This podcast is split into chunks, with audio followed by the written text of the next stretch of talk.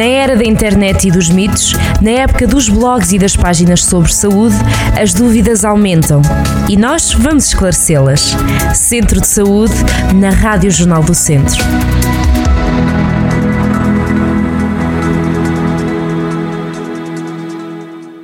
Sejam muito bem-vindos a mais um Centro de Saúde.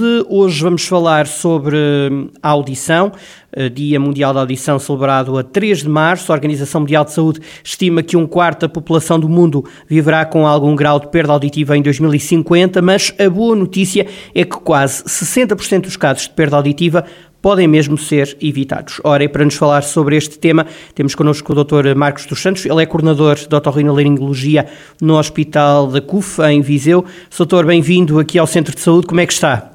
Bom dia, muito obrigado e queria antes de mais eh, agradecer o convite que me foi feito e sobretudo vocês continuarem como na charneira da prevenção e dos alertas que existem nestas situações de saúde em geral. E neste caso, no, no, na comemoração do Dia Mundial da Audição. Muito obrigado. Ó, oh, Soutor, bem, haja nós. Então, olha, vamos começar pela, pela questão eh, mais, mais simples, que é qual é a causa mais frequente da surdez na infância e depois também na idade adulta?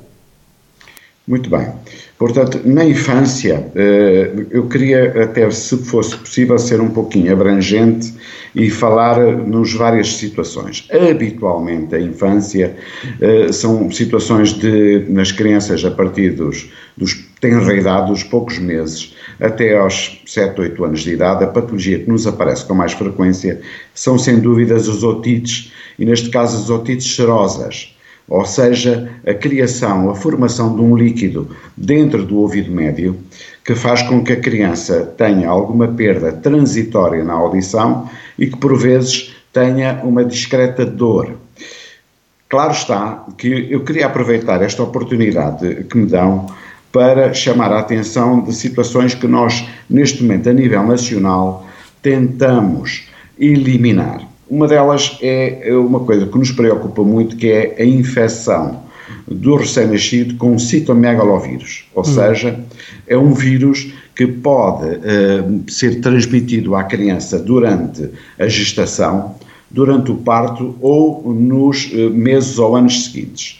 O citomegalovírus é uma situação que, se nós formos uh, diagnosticado, conseguimos diagnosticar precocemente, conseguiremos evitar uma situação de surdez. Esta sim, uma surdez muito grave, que é uma surdez neurosensorial, progressiva e que nos traz, de facto, uma incapacidade muito grande na criança. Esta surdez, temos que chamar a atenção, pode-se arrastar até aos 18, 19 anos de idade.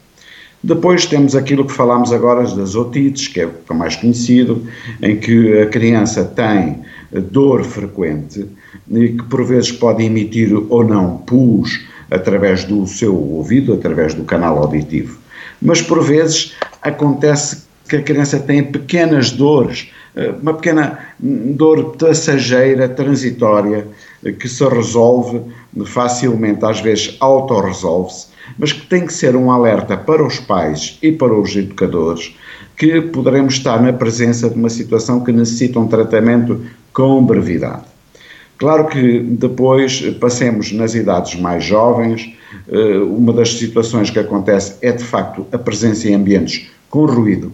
Estamos a falar nos teenagers, sobretudo com o hábito, o mau hábito de ouvirem música muito alta, com um volume muito elevado, e isto dá como que uma morte de pequenas células do ouvido interno que nos preocupam porque são situações também irreversíveis. Claro está que o mesmo acontece com um ambiente ruidoso no trabalho. Daí que as próprias entidades empregadoras já têm esse cuidado e deverão de continuar e ter cada vez mais, porque isso também nos traz situações de surdez que depois não têm uma solução fácil. Uhum. Por fim, temos a, a, as pessoas de mais idade, em que naturalmente, com a sua perda de capacidade noutros órgãos, também abrange a audição. Portanto, isso para fazer rapidamente uma via transversal em relação às situações de surdez, desde uh, a pequena até à pessoa mais idosa. E, oh, doutor, e a prevenção? Como é que podemos prevenir a surdez? Muito bem. A prevenção, começamos então por falar no citomegalovírus, é, é, são de facto o acompanhamento da grávida pelos nossos colegas obstetras que devem estar, e eu sei que estão, com o alerta para pesquisar. Depois, quando isso acontece, nós podemos fazer esse mesmo estudo logo no recém-nascido. Já está instalado e muito bem, a funcionar muito bem em Portugal, o chamado RANU. RANU significa Rastreio Auditivo Neonatal Universal. Isso está inclusivamente em, em Diário da República, portanto é obrigatório a avaliação da audição do, do bebê, do recém-nascido, ainda durante o internamento na maternidade. Portanto, nas primeiras semanas, nas duas primeiras semanas eh, que estão na maternidade. É um teste muito fácil, que habitualmente é feito ou pelos audiologistas, às vezes pela própria enfermagem do serviço de obstetrícia, que é os chamados autoemissões acústicas, que nos alertam se aquela criança, se aquele recém-nascido tem uma função auditiva normal ou não. Se não passar nesse exame, deve o exame ser repetido nos 30 dias imediatos.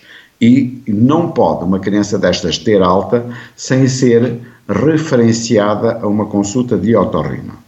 Isto acontece. Depois, eh, passemos às idades, às crianças com, como eu disse, 2, 3, 4 anos de idade, em que são os pais ou os educadores que chamam a atenção, que desconfiam que aquela criança, ou porque tem um atraso na linguagem, ou porque tem que estar constantemente a repetir. Às vezes, porque ao verem a televisão, querem a televisão muito mais alta do que os restantes elementos de casa. Isto é imediatamente um alerta para que alguma coisa não está bem. Quero-lhe dizer que já em tempos eu implementei aqui em Viseu o rastreio para as crianças com 5 anos de idade. Eu entendo que isto até devia ser regulamentado a nível do Sistema Nacional de Saúde, para que não houvesse nenhuma criança a entrar na escola com problemas auditivos, com as devidas consequências que isto traz na aprendizagem escolar. Portanto, deveria haver um rastreio aos 5 anos, precisamente para fazer esta avaliação. Claro que nos adultos a situação em termos de, de, é mais fácil, porquê? Porque é o próprio adulto que se apercebe, às vezes os familiares diretos, que algo não está bem. E então há consultas, hoje em dia, a nível do país, estamos perfeitamente apetrechados para a avaliação correta dos limiares auditivos e sabermos qual é a solução que tem que ser implementada. Exatamente. Ó, doutor, e que sinais de alerta é que devem ser avaliados por um médico? Pois bem, eh, está um pouco implícito na resposta anterior. Portanto, se eventualmente a criança tem alguma dificuldade, às vezes até dificuldade na própria aprendizagem eh, escolar, Antes disso, porque não desenvolveu a linguagem normalmente como as outras crianças ou como os outros irmãos em casa, isso é um alerta que provavelmente algo não está bem. Eh, nas, nas idades mais adultos, no adulto habitualmente apercebe-se que não há, que há uma perda auditiva progressiva, uni ou bilateral, e como eu disse, hoje em dia é muito fácil fazer a avaliação dos limiares auditivos. Vamos lá, isso como é que se diagnostica? Como é que é feito? Como é que é feito? Pois depende da idade, porque nós temos exames de audição em que o, a pessoa tem que responder uh, a questões que nós pomos. Claro está que isto não se pode pôr uma criança de tenra idade. Quando são as crianças de tenra idade, como eu disse, à nascença temos as autoemissões acústicas, que é um exame prático, rápido, barato e fácil de ler, em que se vê, percebe-se logo se a criança tem algum problema ou não. Quando, eventualmente, nós temos situações de crianças de tenra idade que nos apercebemos que algo não está bem, temos exames que nos dão os, os limites, os limiares auditivos, que são chamados potenciais evocados auditivos, que é um exame que exige que a criança esteja em sossego, muitas vezes mandamos acordar um pouco mais cedo de madrugada para vir com sono e dormir durante o exame, são com os fios elétricos na cabeça, em que o, o, o equipamento diz-nos exatamente qual é o grau de audição daquela criança. Às vezes traz-nos problemas, porque a criança não consegue adormecer ou está irrequieta, e quando nós nos apercebemos que há uma situação que pode ser eh, de importância, chegamos por vezes, isto acontece raramente, mas por vezes, a levar uma criança ao bloco operatório, dá o anestesista, dá-lhe uma pequenina sedação, tempo suficiente para nós fazermos a avaliação. Uhum. Em relação aos adultos, tudo mais fácil, inclusivamente hoje em dia há rastreios auditivos que se fazem, portanto, às populações até por promoção das empresas de próteses acústicas, que nós vemos muitas vezes uh, unidades móveis estacionadas a fazer essa dita avaliação auditiva. Portanto, depois as coisas começam a ser bem mais fáceis. Soutor, e tratamentos para a surdez? Tratamentos, pois bem, claro que uh, vamos depender da idade e do grau de surdez que a criança tem. Se é uma criança que tem as ditas otites, claro que isto é feito habitualmente com tratamento medicamentoso, com medicação, em que nós conseguimos retirar ou digamos que seja absorvido aquele líquido dentro do ouvido e fazemos com que na verdade a situação se, da audição se restabeleça. Claro está que não devemos pensar de imediato em cirurgia, porque há cirurgia que é pôr aqueles tubinhos nos ouvidos com aspiração, dizem as guidelines eh, internacionais, sobretudo as americanas, que não se deve pensar em cirurgia antes dos três primeiros tratamentos medicamentosos eh, sem sucesso. Mesmo assim, há uma data que para mim é muito importante e que é, que é, portanto, crucial para nós decidirmos, ao fim de termos feito as várias tentativas com medicamentos, de passarmos à cirurgia, que é a entrada para a escola. Uma criança, quando entra para a escola aos 6 anos de idade, tem que ter a audição restabelecida. Porque aquilo, eh, a aprendizagem escolar pode ter uma grande perda, influência, uma criança com surdez. Depois vêm as situações de otites crónicas, em que há perfurações dos tímpanos e há uma perda associada da audição, que aí já só com cirurgia é que nós conseguimos resolver. Nas idades mais avançadas, nós temos então as ditas próteses acústicas, os aparelhos auditivos. Chamamos nós as próteses acústicas o sistema convencional em que a pessoa avalia-se da necessidade de usar um aparelho auditivo, mas por vezes a situação já é tão grave que já não os próteses acústicas já não têm o que nós dizemos o ganho suficiente. A pessoa, mesmo com aparelhos, já não consegue ouvir uh, perfeitamente, ou pelo menos razoavelmente.